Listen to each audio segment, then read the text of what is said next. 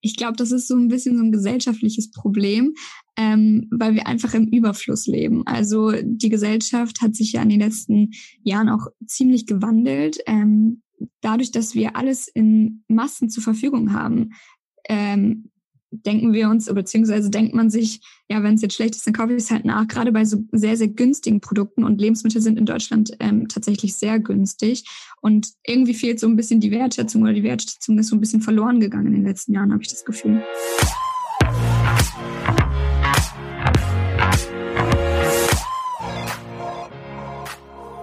Diese Stimme, die man gerade gehört hat, das ist Jankas Stimme. Sie ist wie die Lou aus der letzten Folge eine Foodbloggerin.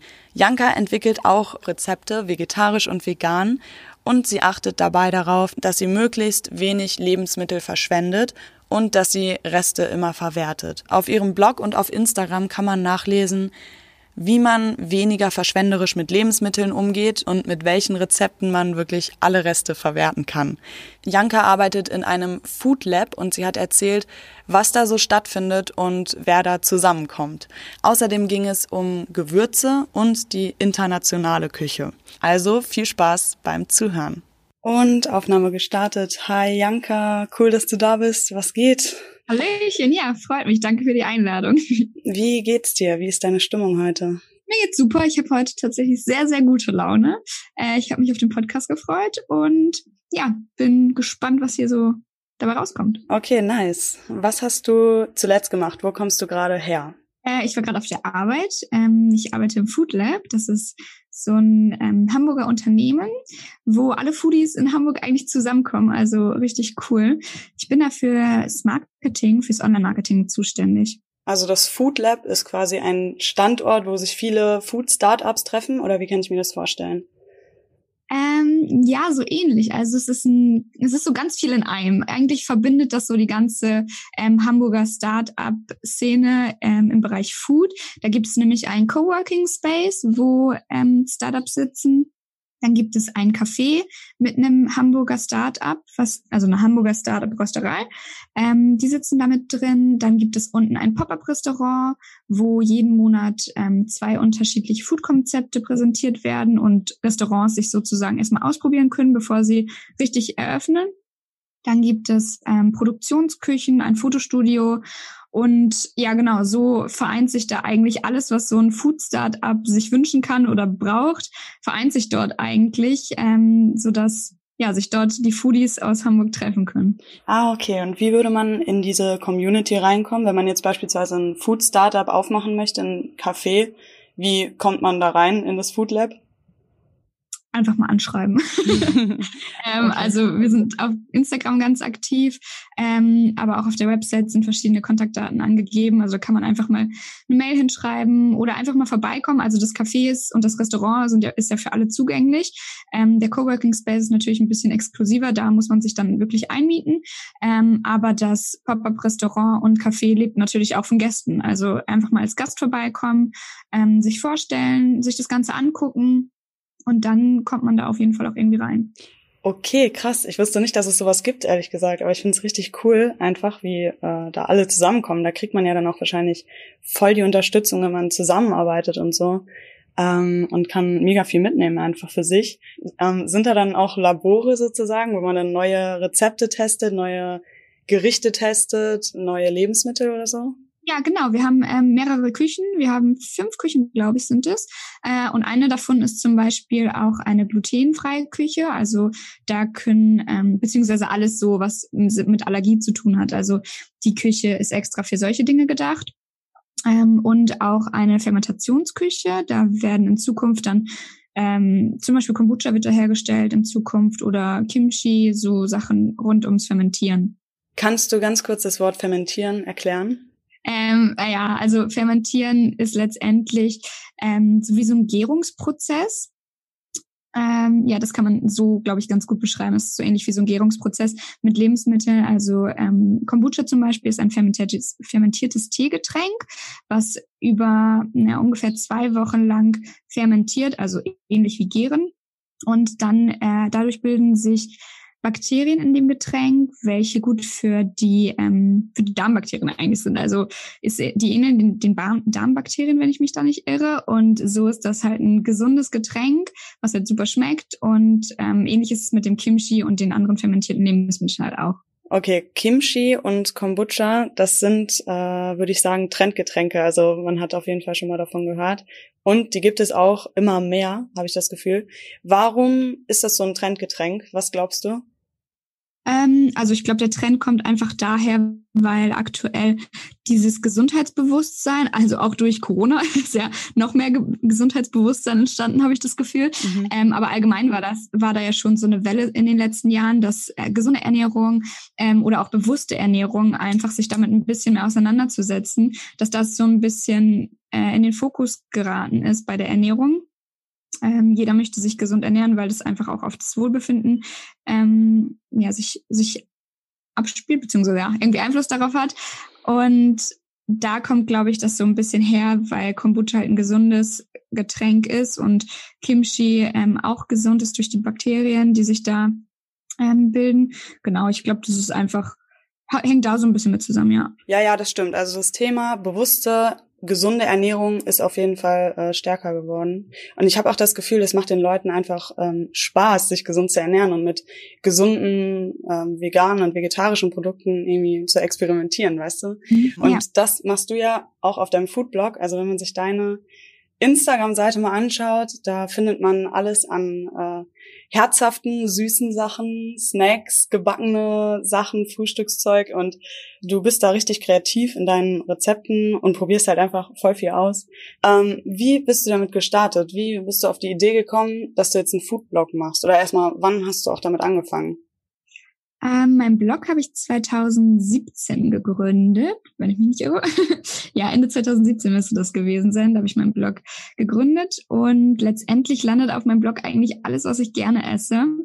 Ähm, und ich ernähre mich halt würde ich schon sagen, hauptsächlich gesund. Also ähm, ich äh, ja, liebe gesundes Essen, ich back auch zwischendurch mal eine Torte und die ist dann nicht unbedingt gesund. Da steckt dann auch viel Zucker drin, aber eigentlich ähm, spiegeln die Rezepte auf meinem Blog so ziemlich das wieder, was ich gern esse und ähm, ja, was ich alltäglich eigentlich so ganz gern zubereite und koche. Mhm. Und woher kam die Intention, das dann auch nach außen zu tragen? Also, dass du dann gesagt hast, du machst jetzt wirklich so einen öffentlichen Foodblog? Weil, also Kochen und Backen, das macht ja eigentlich jeder wahrscheinlich, äh, aber so, dass du halt gesagt hast, ja, ich will jetzt meine Rezepte so nicht nur meinen Freunden erzählen, sondern das halt so in die Öffentlichkeit sozusagen bringen. Ja, ähm, ich glaube, das hat tatsächlich auch 2017 gestartet und zwar war ich Anfang 2017 bei der Küchenschlacht und ähm, habe da dann natürlich auch ein bisschen mehr auf den sozialen Medien hochgeladen, habe da das erste Mal, glaube ich, auf Instagram wirklich äh, aktiv was gepostet ähm, und auf Facebook hatte ich sowieso damals immer schon. Also ich ich, glaube, ich habe da noch eine Geburtstagstorte, die ich mal für meine Schwester gemacht habe zum 16. Geburtstag oder so. Also da ist ein Bild von vor Ewigkeiten drin und habe eigentlich immer schon so Cupcakes, wenn ich die ganz schön fand, gepostet. Das war allerdings alles noch auf Facebook. Ja, das sind also wirklich noch uralte Bilder, wo ich mal Essen zubereitet habe, drin. Und ähm, mit der Küchenschlacht fing das dann auch auf Instagram an. Und da wurde ich dann öfter mal einfach nach den Rezepten gefragt. Und irgendwann habe ich die Rezepte dann auch wirklich vernünftig runtergeschrieben, so dass man sie auch nachkochen kann.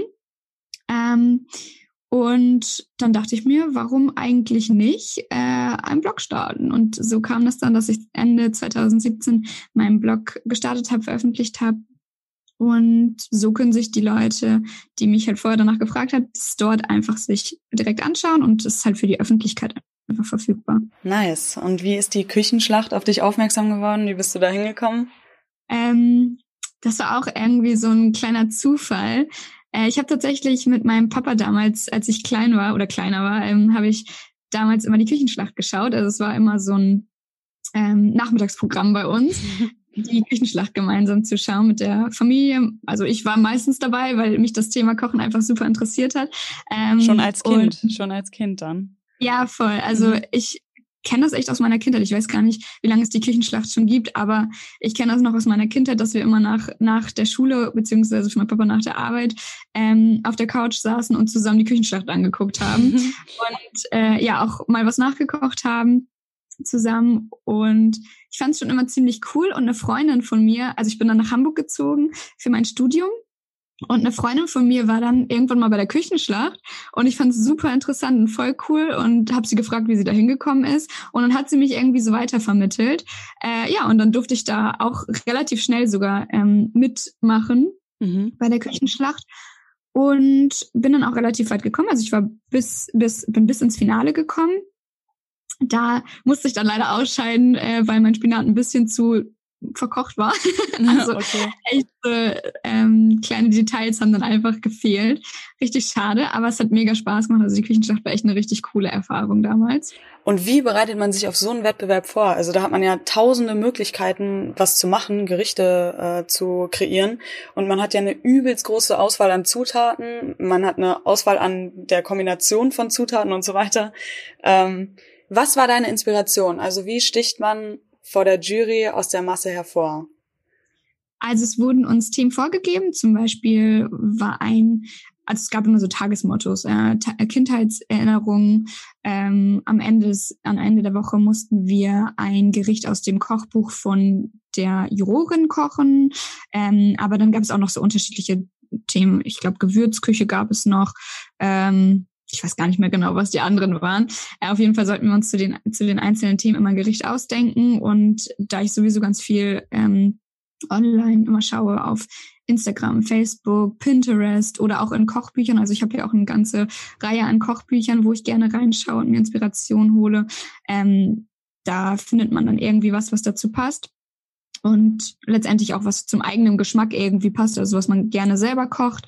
Äh, ja, genau, da holt man sich die Inspiration irgendwie von allen Seiten, habe ich so das Gefühl. Mhm. Und was würdest du sagen, ist so das, was du am meisten mitgenommen hast aus der Küchenschlacht? Was war dann vielleicht auch deine Motivation, dann weiter zu kochen, weiter zu backen?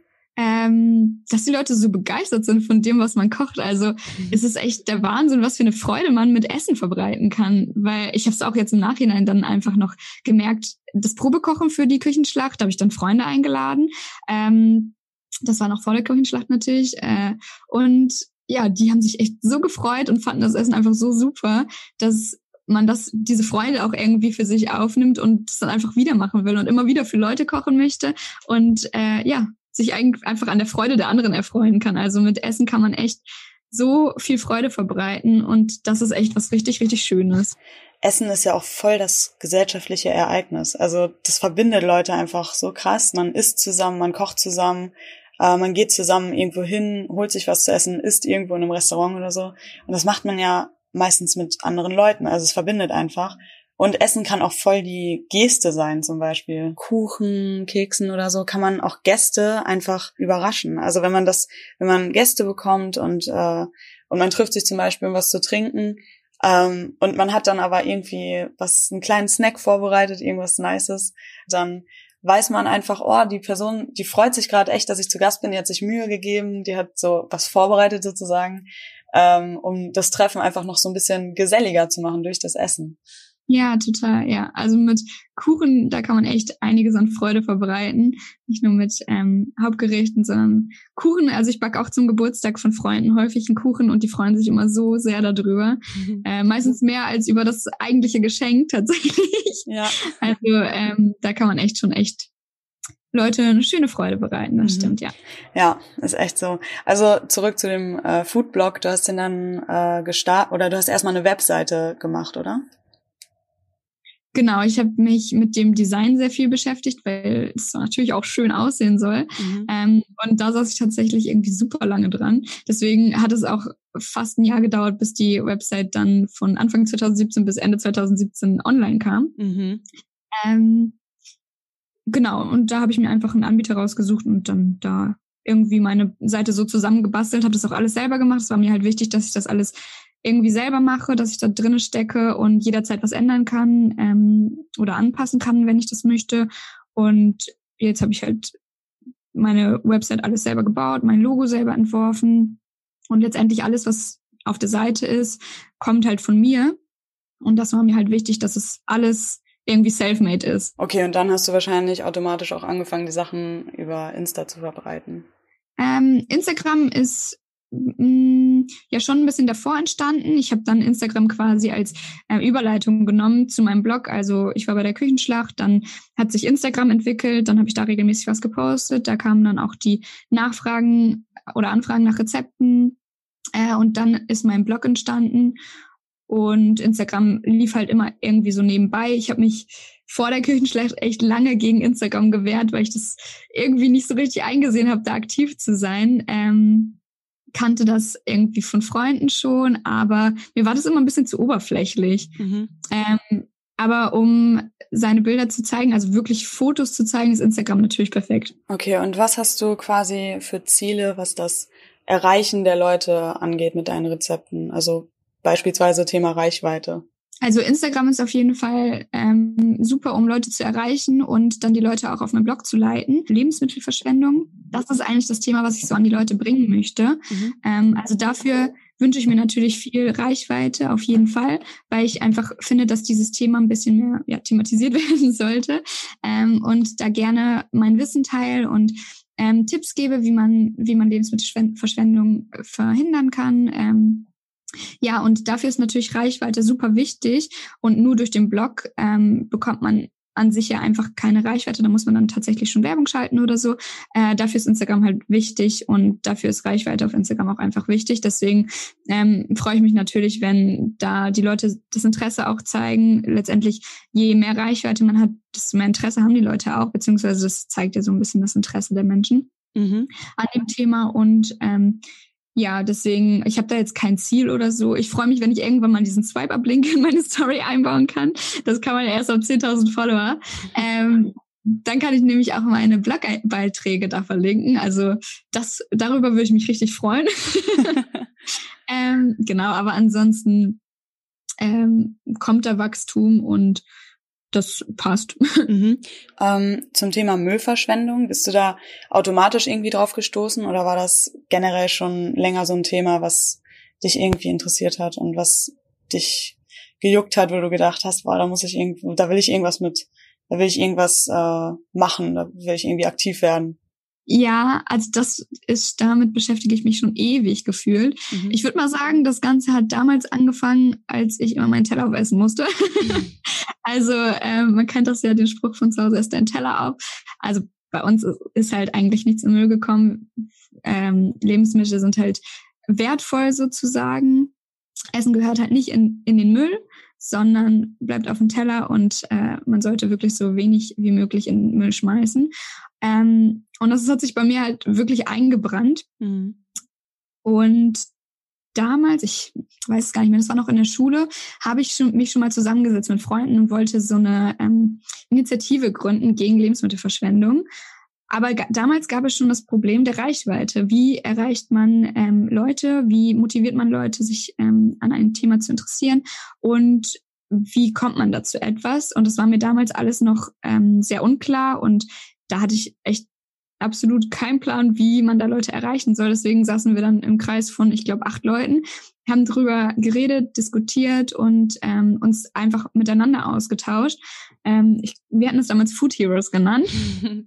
und ja, ich habe damals auch schon eine Facebook-Seite dazu gegründet, aber viel mehr ist daraus einfach nicht geworden, weil das im kleinen Kreis war und die Reichweite einfach gefehlt hat. Mhm. Und letztendlich war das auch eine der Motivationen, warum ich einen Blog gründen wollte, weil ich mir dann erhofft habe, mit diesen Rezepten und quasi diesen Mehrwert, den ähm, Leute durch Rezepte einfach haben, also können was nachmachen und äh, werden so auf meinen Blog geleitet, dass man das dann damit verbinden kann. Also dass man da das Interesse für Lebensmittelverschwendung gleichzeitig irgendwie wecken kann und einfach diese Themen miteinander verbindet. Ich schreibe jetzt ja auch ganz viele Rezepte, die ähm, dann in Bezug auf Lebensmittelverschwendung irgendwie sind. Mhm. Also zum Beispiel ähm, habe ich jetzt letzte Woche ähm, oder vorletzte Woche, letzte Woche war es, glaube ich, einen Beitrag. Ähm, Bananen, über die Bananen. Genau. Ja, ja. genau, auch Beitrag gegen Lebensmittelverschwendung in Bezug auf Bananen. Ja. Ähm, Genau, und habe da auch ein Rezept von Bananenmuffins dann noch hochgeladen, ähm, aber auch ein Rezept, wie man zum Beispiel Bananenschale verwerten kann. Also man kann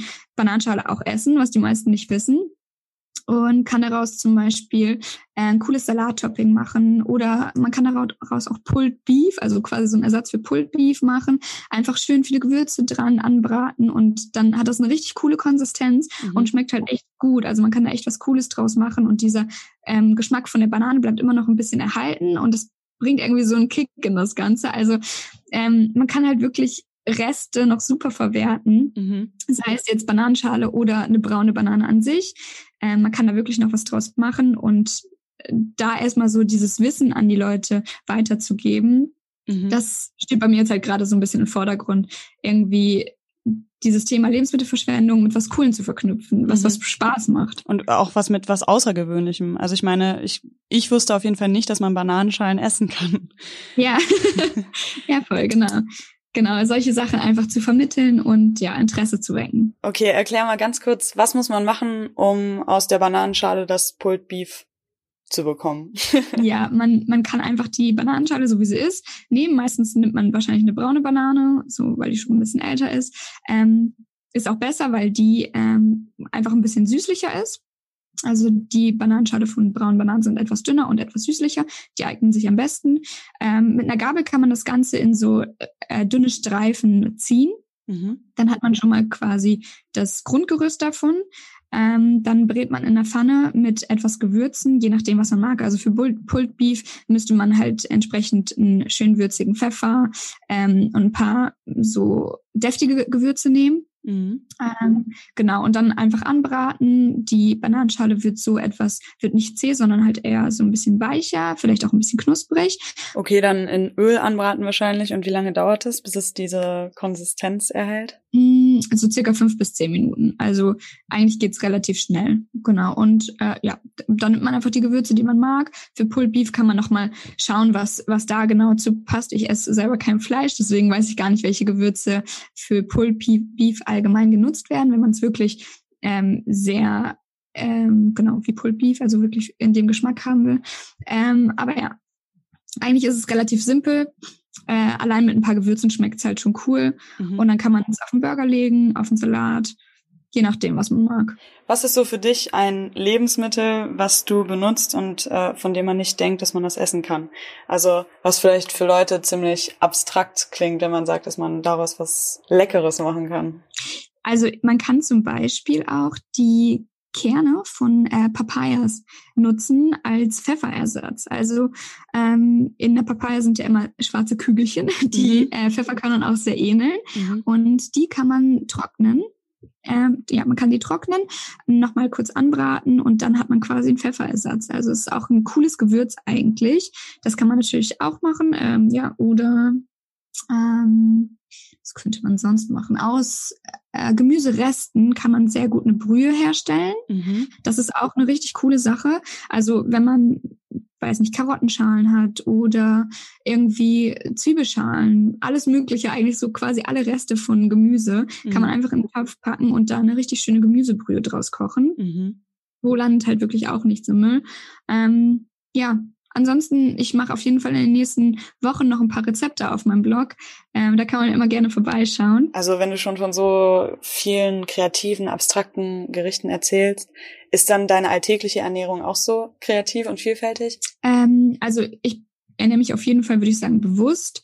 Ich gehe auch bewusst einkaufen, ähm, schaue, dass ich in Bezug auf Verschwendung auch einfach nicht so viel Plastik-Sachen ähm, kaufe mhm. ähm, und in Bezug darauf, dass man Lebensmittel ja eigentlich nur das einkauft, was man auch braucht, wenn man weiß, dass man, dass man es auch fair braucht.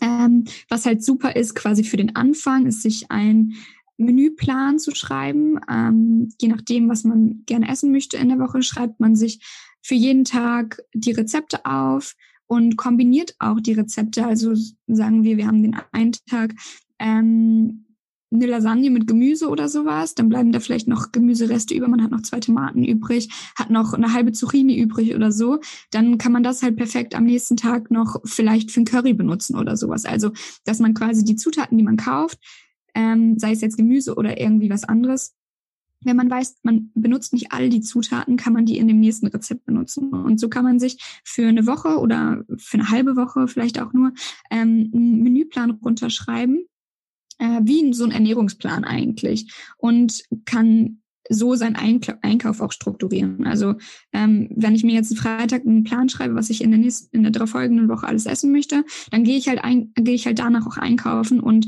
habe dann eigentlich in der Regel auch nichts übrig. Mhm. Also ich muss sagen, dass ich es mittlerweile schon ganz gut auch so hinbekomme. Ich schreibe mir jetzt nicht jede Woche mehr äh, einen Plan, ähm, weil ich auch einfach viele Gerichte habe, wo ich alle Reste verwerten kann. Zum Beispiel ist ein Curry ein super Verwertungsgericht, ähm, eine Suppe ist eigentlich auch ein super Verwertungsgericht. Es gibt halt echt so ein paar Gerichte, wo man besonders gemüsemäßig alles reinhauen kann. Ähm, aber für den Anfang ist so ein Ernährungsplan beziehungsweise Menüplan dann eigentlich eine super Alternative, um da mal reinzukommen und ähm, auch einfach bewusst zu planen. Ja, es ist auch einfach nicht so schwer. Ich verstehe nicht, wieso so viele Lebensmittel im Müll landen, ohne dabei daran zu denken, dass man daraus vielleicht noch was, was Nices kreieren könnte. Ich glaube, das ist so ein bisschen so ein gesellschaftliches Problem, ähm, weil wir einfach im Überfluss leben. Also die Gesellschaft hat sich ja in den letzten Jahren auch ziemlich gewandelt. Ähm, alles ist viel mehr in Plastik eingepackt erstmal. Das gab es vor einigen Jahren noch gar nicht. Ähm, ja, und dadurch, dass wir alles in Massen zur Verfügung haben, ähm, denken wir uns, beziehungsweise denkt man sich, ja, wenn es jetzt schlecht ist, dann kaufe ich es halt nach. Gerade bei so sehr, sehr günstigen Produkten und Lebensmittel sind in Deutschland ähm, tatsächlich sehr günstig. Äh, in anderen Le äh, Ländern sind Lebensmittel halt teilweise kosten das Doppelte oder so, also sind wirklich viel teurer. Mhm. Ähm, Milch zum Beispiel, da gab es ja Ewigkeiten, ähm, war das in den Nachrichten, dass die Milchpreise so günstig sind und ähm, dass die Bauern kaum davon leben können, weil in Deutschland einfach Milch super günstig verkauft wird. Und dann irgendwie geht da dadurch auch die Wertschätzung für die Lebensmittel weg und land, dadurch landen die Lebensmittel halt schneller im Müll. Und das ist halt wirklich super, super schade, denn wenn man sich mal anschaut, was für ein Prozess diese Lebensmittel eigentlich durchmachen, also sei es jetzt Milch, ähm, das halt nur durch die halt nur durch ein Tier entstehen kann. Ähm, oder Gemüse, was halt auf dem Feld monatelang eigentlich wächst. Ähm, und egal was von beiden, es landet halt nachher im Müll. Es ist halt super schade, weil der Herstellungsprozess schon Zeit, ähm, Ressourcen und Arbeitskraft auch einfach in Anspruch nimmt. Und ähm, ja, irgendwie fehlt so ein bisschen die Wertschätzung oder die Wertschätzung ist so ein bisschen verloren gegangen in den letzten Jahren, habe ich das Gefühl. Ja, du stellst ja dann damit auch quasi die Wertschätzung ja für das Essen ähm, in den Fokus. Kriegst du da eigentlich auch Feedback? Also schreiben die Leute manchmal, ja, ähm, weil ich deinen Blog verfolge, verschwende ich wirklich weniger Müll und ich äh, merke das auch. Äh, oder wie ist das? Kriegst du da manchmal Feedback? Ja, auf jeden Fall. Also ähm, auf auf Instagram bekommt man halt super viel Feedback. Ne? Da ist halt die Kommunikation total easy und ähm, auch ja leichter einfach für die für die Community so. Also da kommen ganz oft Kommentare oder ich kriege Nachrichten. Ähm, die Leute freuen sich, dass sich mit diesem Thema beschäftigt wird. Meistens sind das natürlich auch Leute, die sich damit schon beschäftigen und die finden es dann super, dass sich auch andere Leute damit beschäftigen. So geht's mir halt auch, wenn ich da jemanden sehe, der sich damit beschäftigt, finde ich halt klasse. Mhm. Ähm, aber auch Leute, die sich nicht damit beschäftigen, sind halt überrascht über diese Fakten. Also, ähm, dass in Deutschland zum Beispiel 18 Millionen Tonnen Lebensmittel jährlich weggeschmissen werden oder so.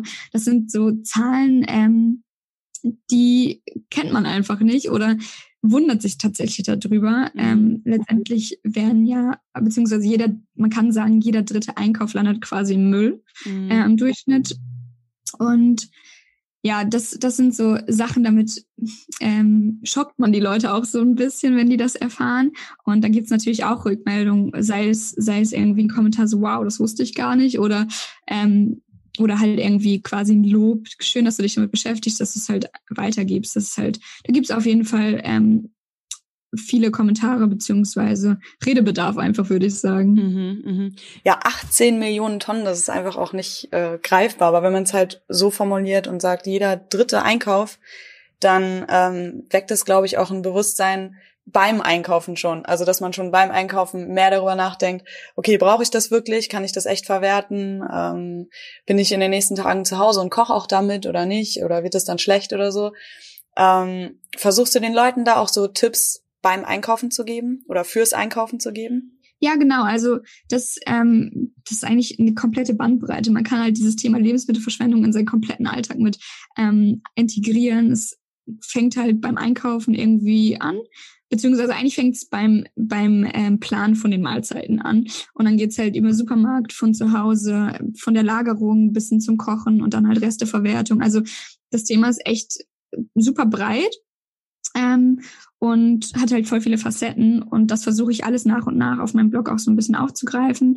Ähm, also als nächstes steht jetzt Thema Lagerung zum Beispiel an, wie man Lebensmittel richtig lagert ähm, und ich werde dann in Zukunft einfach alle Themen so ein bisschen ähm, aufgreifen und versuchen, das alles ein bisschen detaillierter darzustellen und ja, den Leuten vielleicht so im Alltag auch so ein bisschen zu helfen, dass man dieses Thema mit aufnimmt. Ähm, Thema Lagerung, woher nimmst du da deine Inspiration? Also wie, wie informierst du dich da?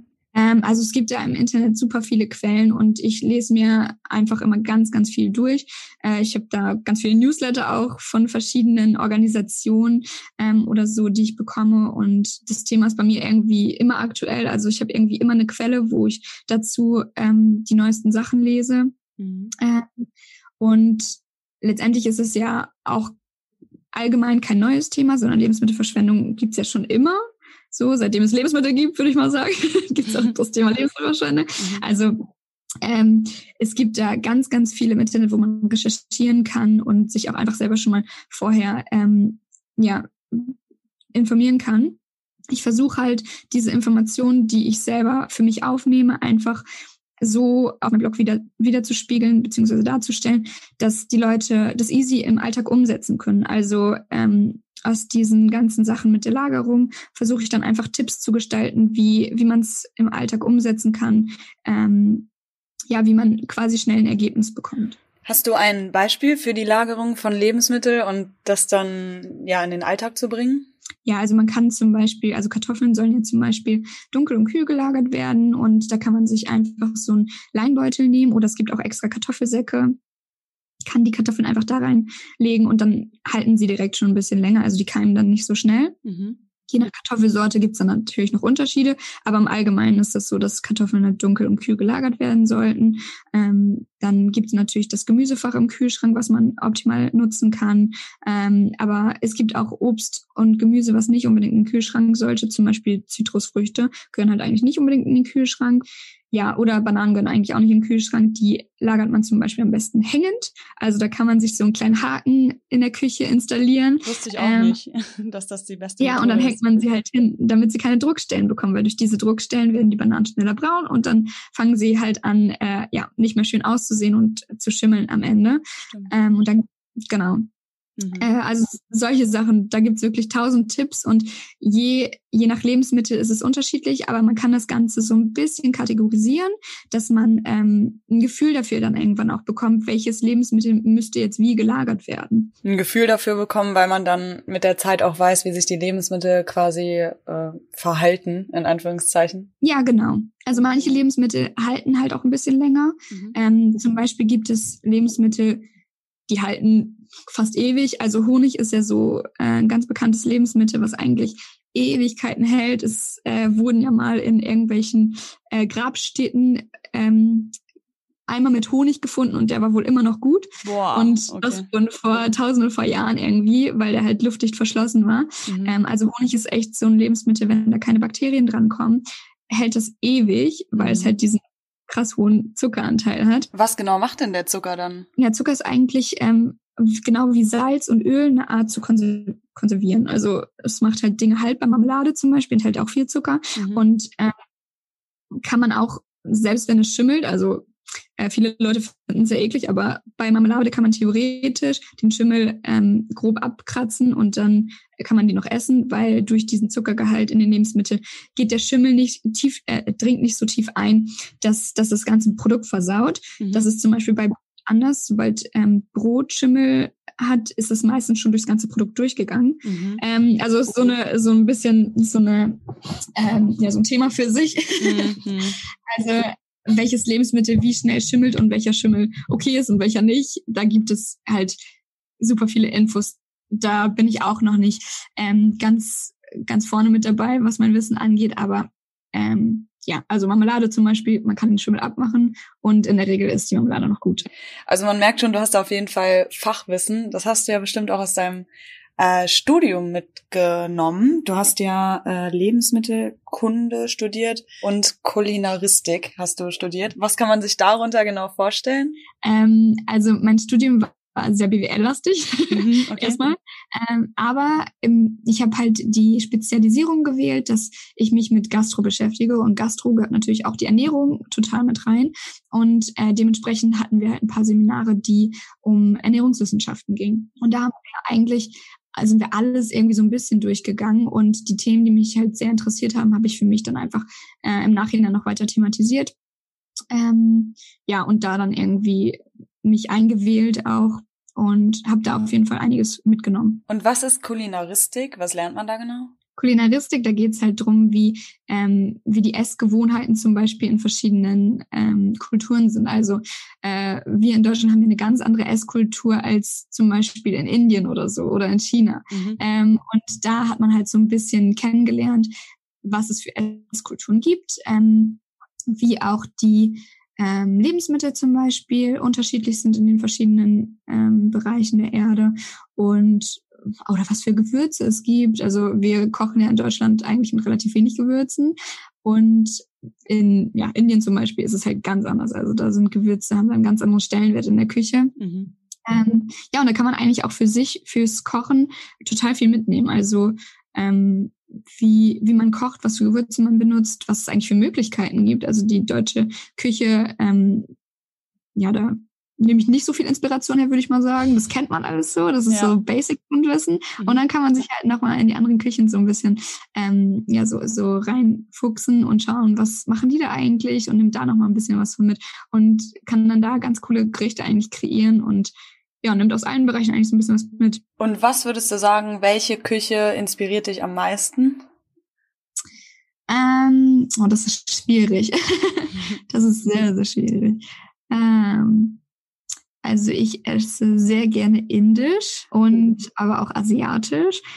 Äh, ja. Hm. Ach, alles so ein bisschen irgendwie. Mhm. Also ich würde ich würd da gar nicht irgendwie was in den Vordergrund rücken. Ich finde alles super interessant und gucke mir das alles gerne an. Äh, ich koche halt hauptsächlich vegetarisch und ähm, halt auch vegan. Mhm. Ähm, ja, und da kann man eigentlich von allen so ein bisschen was mitnehmen. Und was magst du am liebsten an den indischen und den äh, asiatischen Gerichten? Also die Gewürzvielfalt finde ich halt super. Ähm, dadurch, dass die deutsche Küche Meinung, Meinung nach relativ gewürzarm ist.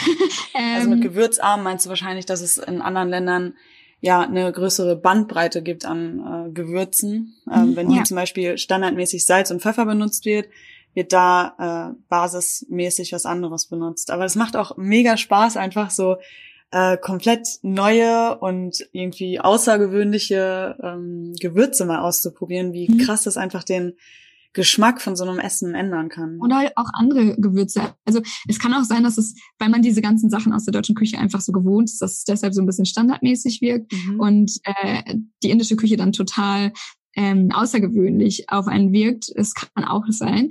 Ähm, ja, aber genau, ich koche halt super gerne mit Gewürzen, ganz, ganz vielen verschiedenen Gewürzen und denke auch, dass da so ein bisschen die ähm, Magie liegt des Kochens. Also mit Gewürzen kann man halt irgendwie alles schmackhaft machen. Ja, das stimmt. Denke ich. Und äh, das macht halt super viel aus in der Küche einfach, die richtigen Gewürze da zu haben. Aber ich frage mich, wieso gehört Salz irgendwie in jedes Essen? Warum ist das in jedem Essen äh, so drin und macht das Essen dann auch tatsächlich besser und viel äh, ja intensiver, obwohl Salz pur ja eigentlich halt nur salzig schmeckt. Das ist ja nicht irgendwie lecker oder so. Ähm, also wenn man es pur isst, aber zum Beispiel Zimt und Zucker, da könnte man was eindippen und das schmeckt dann halt süß, also schmeckt dann halt auch gut, aber Salz pur schmeckt ja nicht so gut. Und ich frage mich, wieso das einfach so standardmäßig in ähm, gekochtem Essen irgendwie drin ist, also in den meisten Gerichten zumindest. Salz ist ja im Prinzip ein Geschmacksverstärker. Also Salz ähm, hebt ja Geschmäcker hervor. Also wenn du ein Essen einfach mal mit richtig vielen Gewürzen kochst, mhm. äh, zum, Beispiel, zum Beispiel ein Curry, wenn du Curry machst, da ganz viele verschiedene Gewürze reinmachst und dann am Ende noch ein bisschen Salz drauf gibst, und es vorher und nachher einmal probierst, wirst du halt merken, dass der Geschmack sich super stark verändert, weil manchmal fehlt halt wirklich nur eine Prise Salz und deswegen ist Salz schon auch eine essentielle Zutat. Mhm. Ähm, aber eher quasi wie so eine verstärkende Kraft. Mhm. Und das ist mit Zucker ja auch so. Wenn man ähm, in Gericht ein bisschen Zucker hinzufügt, bekommt das Ganze äh, manchmal einfach so eine total nette Abrundung. Mhm. Ähm, deswegen gehört beides irgendwie dazu und halt auch Pfeffer, ne? Also damit kann man dann auch super würzen. Das sind so, finde ich, so die Basics, ähm, die in die Küche gehören. Damit kann man am Ende einfach nochmal verfeinern. Und mit den ganzen anderen Gewürzen, mit der Bandbreite da, das nutzt man einfach, um verschiedene Geschmäcker zu kreieren. Und hast du ein Lieblingsgewürz? Ähm, mein Lieblingsgewürz, das wurde ich bei der Küchenschlacht tatsächlich auch gefragt. Mhm. Und was habe ich damals gesagt? Das ist eine gute Frage. Ich glaube, ich habe Zimt gesagt. Zimt ist nämlich auch, also ich finde Zimt super, ich finde aber ein paar Gewürze super. Mhm. Und ich habe jetzt mittlerweile auch schon noch mehr Gewürze kennengelernt. Boxhorn Klee finde ich zum Beispiel auch super. Okay. Ähm, aber Zimt ähm, ähm, stellt zum Beispiel die Süße in, in Obst oder sowas ein bisschen hervor. Also sobald du Zimt in ähm, eine Süßspeise gibst, hm, sei es jetzt, keine Ahnung, irgendwie ein Muffin mit Bananen, so wie ich den neulich gepostet habe, ja. ähm, oder ein Quark mit Obst oder irgendwie sowas, ähm, das hebt so ein bisschen die Süße hervor und alles schmeckt dadurch halt leicht süßlicher. Und Vanille ist, glaube ich, dasselbe Prinzip. Mhm. Ähm, also es sind so zwei ähm, Zutaten, die ich beim Backen halt auch total gerne benutze, Vanille und Zimt, weil ich finde, man dadurch den Zucker auch ein bisschen reduzieren kann. Es kommt, glaube ich, auch darauf an, ob man eher süß oder mehr deftig und äh, ja spicy ist. Bei mir ist es Kreuzkümmel und äh, Knoblauch und Zwiebeln mache ich eigentlich immer überall rein, wenn ich koche. Ja, Knoblauch und Zwiebeln sind super. Also es ist auch so eine Grundlage irgendwie für jedes Gericht bei ja. mir. Ähm, damals war ich total der ähm, Zwiebelhasser. Also weil mein, wenn meine Eltern mit Zwiebeln gekocht haben und da große Stücke drin war, ich glaube, das ist so typisch Kinder, ne? Also man findet Zwiebeln irgendwie blöd. Mhm. ähm, aber ja, mittlerweile ist echt auch einfach die Grundlage von fast jedem Essen, ja. Das sind auch einfach beides sehr, sehr krasse, ja, Gemüsesorten. Also es ist, mhm. wenn man schon, wenn man nur Knoblauch oder nur Zwiebeln oder dann halt auch beides zusammen anbrät, dann, und jemand kommt in die Küche, dann ist es direkt schon so, boah, das riecht ja richtig lecker, aber das ja. ist halt einfach nur Zwiebeln und Knoblauch. Ja, das habe ich auch schon öfter gehabt, dass Leute zu Besuch kommen und ich bin gerade am Kochen oder Backen mhm. und sagen oh, das riecht aber gut. Und ich mir so, ach ja, das war nur ein bisschen Zwiebeln und Knoblauch. ah ja, ja. ja. schon. Kochst du oder backst du denn oft auch mit anderen Leuten zusammen? Also hast du vielleicht sogar so ein, so ein ähm, Lebensmittel, so eine Lebensmittel-Community, einen Freundeskreis, wo ihr dieselbe Liebe zum Essen teilt? Ähm, jein. Also ich muss sagen, dass ich am liebsten alleine koche. Okay. Ähm, also besonders wenn ich die Rezepte für meinen Blog mache, dann darf halt niemand dazwischenkommen und irgendwas in die Pfanne werfen, ähm, weil das ist dann für mich immer so, okay, jetzt weiß ich nicht mehr, wie mein Rezept lautet. Ähm, und das ist dann natürlich gar nicht gut, weil irgendwie muss ich die Rezepte ja für mich auch ähm, ja runterschreiben und ich muss ja wissen, was in dem Gericht ist. Und man, man sagt ja ähm, gerne auch, zu viele Köche versalzen die Suppe. Mhm. Ähm, das habe ich halt schon ein paar Mal erlebt und deswegen koche ich, wenn ich, also ich koche sehr gerne mit Freunden an sich zusammen, einfach für diese Gemeinschaft, aber dann ist das halt ein Gericht, wo ich mich dann äh, bei der Zusammensetzung auch ein bisschen raushalte. Also dann lasse ich tatsächlich auch eher den anderen Leuten so ein bisschen Vortritt, dann äh, können die sich ausprobieren und ähm, dann gebe ich gerne Tipps oder sowas, aber dann ähm, erlebe ich halt für mich dieses Kochen mehr als ähm, ja, so Spaß mit Freunden. Mhm. Und dann fixiere ich mich nicht so sehr darauf, äh, jetzt ein richtig geniales Gericht dabei ähm, herauszubekommen. Ja, klar. Ähm, das mache ich eher, wenn ich alleine koche. Also wenn ich alleine koche, dann probiere ich ganz viel aus und äh, wiege halt auch alles ab. Mhm. Äh, genau, und es sind halt so Sachen, wenn ich mit Freunden koche, dann dann ist das alles so frei nach Schnauze, äh, einfach alles so ein bisschen reinwerfen, mal hier abschmecken, hiervon noch ein Löffel rein, davon noch ein Löffel rein, so äh, total experimentierfreudig sein und ähm, ja. Aber du bist ja wahrscheinlich in deinem Freundeskreis eher so als die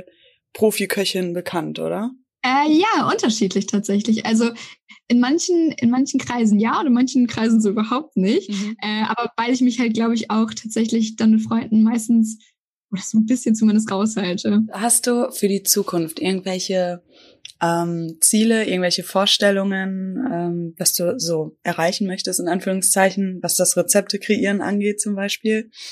Ähm, also ich will auf jeden Fall noch weiter in den Bereich der Lebensmittelverschwendung rein und da einfach noch viel mehr Rezepte kreieren und ähm, das Thema einfach so ein bisschen nach vorne bringen. Ich habe in der Vergangenheit halt total viele Rezepte, einfach alles so, was ich gern mochte, hochgeladen. Und jetzt will ich mich halt wirklich darauf ähm, konzentrieren, dass ich ein bisschen ähm, ja in dieses Lebensmittelverschwendungsthema halt voll reinkomme und ähm, da einfach ganz viele Rezepte hochlade und kreiere und auch selber einfach ganz viel ausprobiere.